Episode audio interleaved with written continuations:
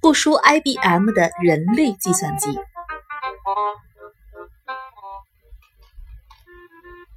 我曾经着手研究过另一个问题，当时我们要处理很多计算，而我们使用的是马灿特计算机。让我顺便谈谈那时罗莎拉摩斯的情况。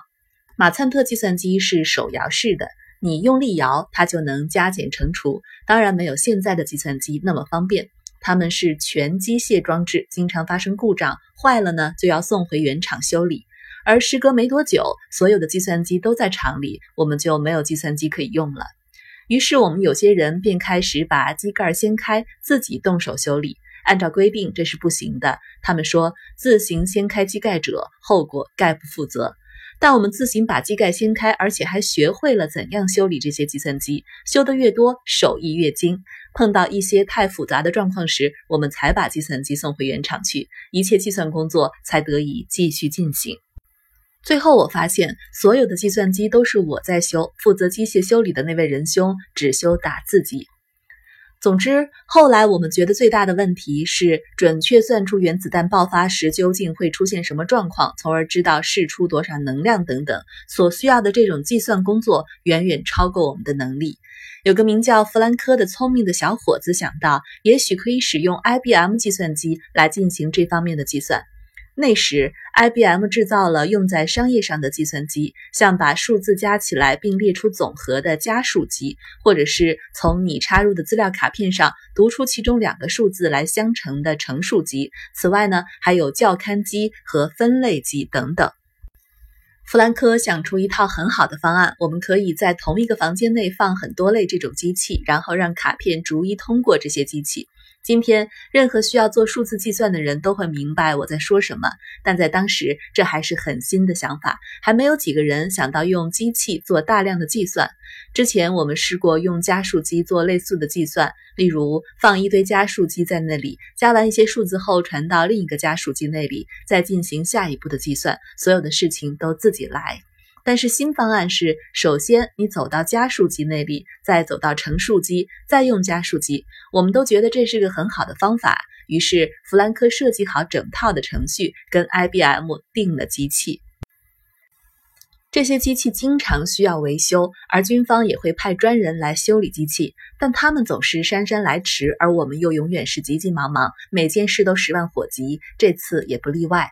我们已经设计好了所有的计算程序，乘这个数，然后这样再减那个数，等等，也弄清楚需要哪些工具，但我们没有任何机器来测试这些想法。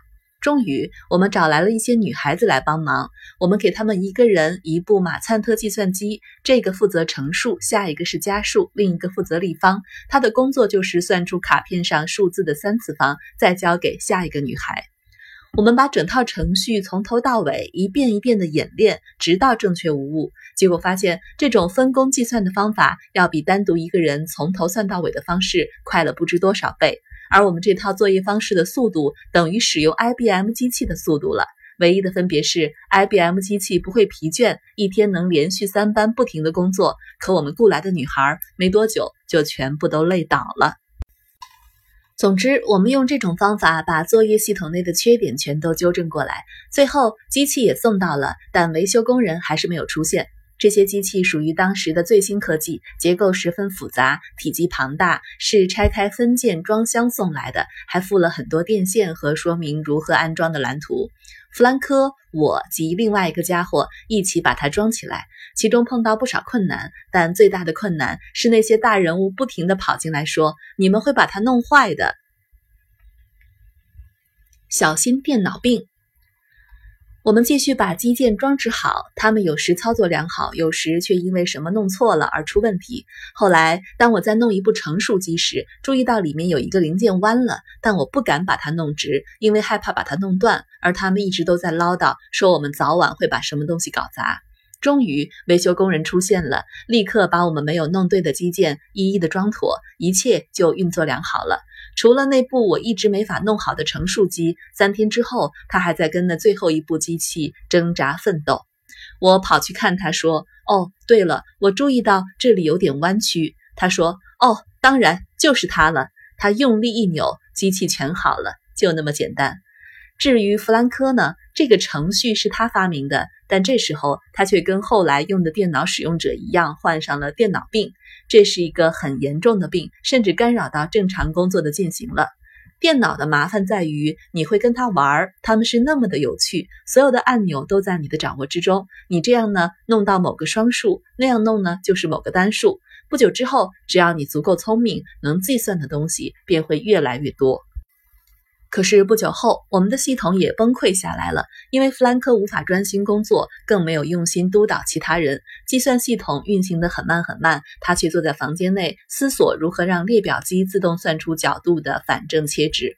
好了，列表机开始动作，画出一行行的线，发出嗖嗖嗖的声音，一边画一边计算积分值，然后把所有的角度的反正切值列出来，一次完成。这绝对是没用的事情，因为我们早就有反正切函数表了。但如果你用过计算机，就会充分了解这种病，发现自己有多能干的喜悦。这是他第一次染上这种病症。好笑的是，那套系统却刚刚好是他本人创造出来的。终于，我们要停下手边的工作，负责督导 IBM 小组的责任。我很小心，不让自己染上那种病。虽然九个月以来，他们只解决了三个问题，小组成员的素质却很高。真正的问题是，从来没有人告诉他们任何事。军方透过称为“特遣工程师”的计划，从全美各地挑出具有工程师才能的高中生，送到罗莎拉摩斯来，安排他们住在营房里，却什么也不告诉他们。脱胎换骨，这些青年就这样开始上班了。他们的工作呢，却是在这些 IBM 机器的卡片上打洞，计算一些他们不知所谓何来的数字，因此他们的进度非常慢。当下，我建议这些技术人员必须知道我们究竟在做什么。于是，奥本海默跑去跟安全人员商讨，获得特别许可。我便给他们好好上了一堂课，他们全都兴奋极了。原来我们在参与作战，我们明白这是怎么一回事儿了。现在呢，这些数字对他们都具有意义了。如果计算出来的压力值比较高，那么被释放出来的能量也相应的增加，等等。他们充分明白自己在做什么了。这样，他们简直是脱胎换骨了。大家开始发明新方法，把工作做得更好，也改良了整个系统。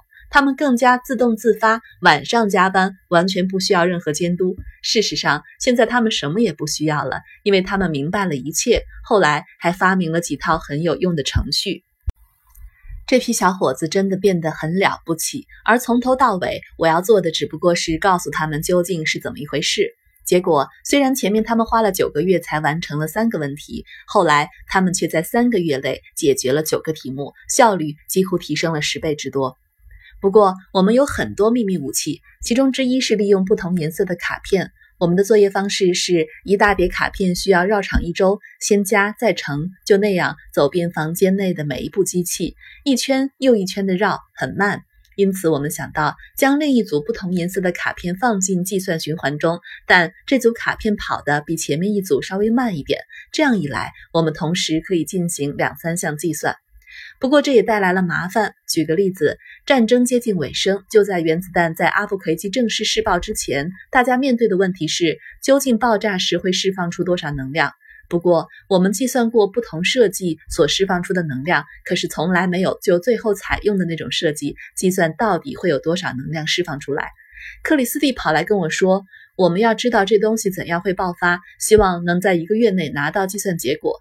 确切的时间不记得了，也许是三周，总之是很短的时间。”我回答说：“这是不可能的事情。”他说。看，现在你们一个月差不多交出一两个问题，那等于说两三个星期便可以解决一个问题了。我回答说，我知道，不过我们实际花在一个题目上的时间没有那么短，只不过我们运用的是平行的运算方式而已，整个操作过程很费时，我们没办法跑得更快了。他离去后，我开始想到底有没有办法加速运算的速度呢？假如我们全力处理一个问题，所有机器不受其他干扰，结果会怎样呢？我在黑板上写：“我们能做到吗？”向这些小孩下挑战书，他们开始高喊：“可以！”我们多轮一班，我们加班工作。他们不停地叫：“我们要试！”我们接受挑战。于是我们约法三章，其他计算一概暂停，我们全力以赴，只处理这个题目。大家立刻开始行动。